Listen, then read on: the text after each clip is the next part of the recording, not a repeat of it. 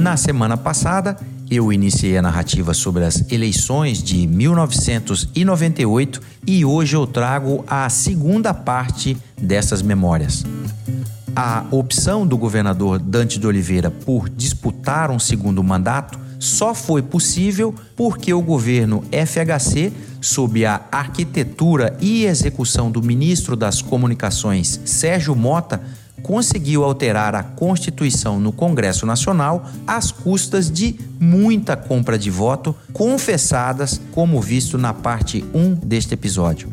Contudo, na Constituição da coligação Frente, Cidadania e Desenvolvimento para as eleições de 1994, que reuniu PMDB, PDT, PSDB, o PT, PCdoB, PPS e o Partido Socialista Brasileiro PSB para eleger Dante governador e Carlos Bezerra senador, havia um acordo firmado dando conta que, em 98, o candidato a governador do grupo seria o senador Carlos Bezerra.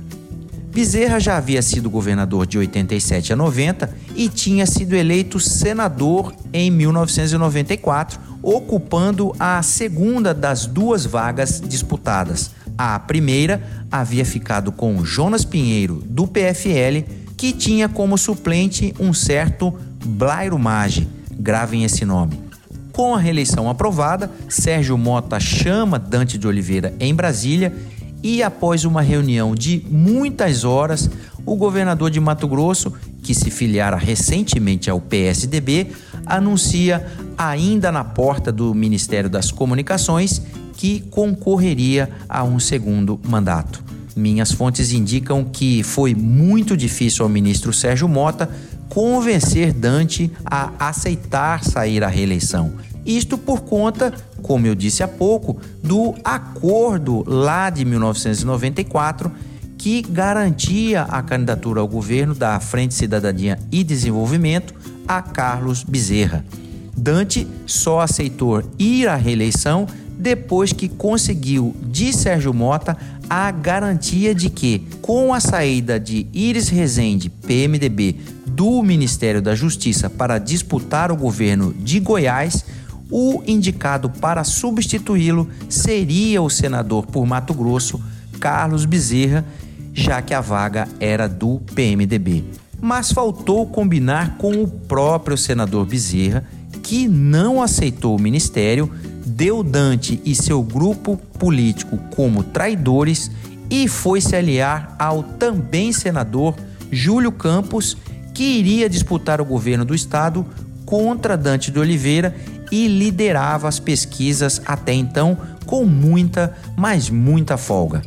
O Ibope apurou nas vésperas das convenções partidárias 53% de intenção de votos para Júlio Campos, 19% para Carlos Bezerra e um terceiro lugar com 11% para Dante de Oliveira. Bezerra resolveu, no meio do mandato de senador, disputar uma vaga ao Senado, na chapa de Júlio Campos, que cometeu o erro político de aceitá-lo em sua campanha, este que historicamente sempre havia sido seu adversário. Com o lema Casa Arrumada, Hora da Virada, Dante sai a concorrer por sua própria sucessão, com o suporte do PSDB nacional, que pretendia fazer o maior número possível de governadores do próprio partido, caso de Dante, ou de partidos aliados, em regra o PMDB e o PFL. O vice seria Rogério Sales, produtor rural e ex-prefeito de Rondonópolis.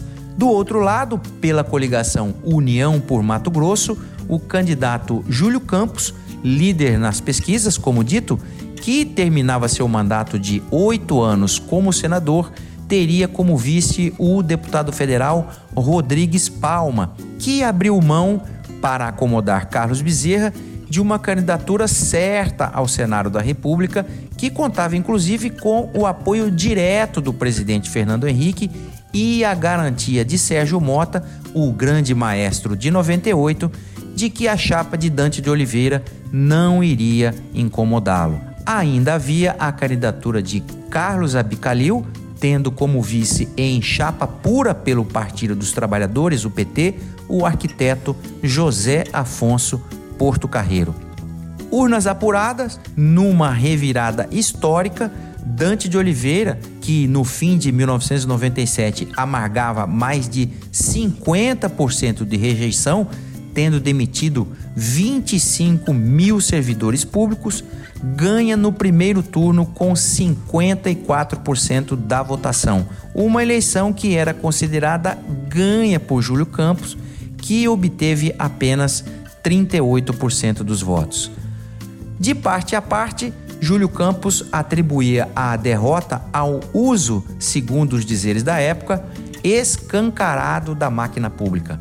A acusação maior era a distribuição de dinheiro sob a forma de cheques do programa PADIC, Programa de Ação Direta na Comunidade, no valor de 150 mil reais.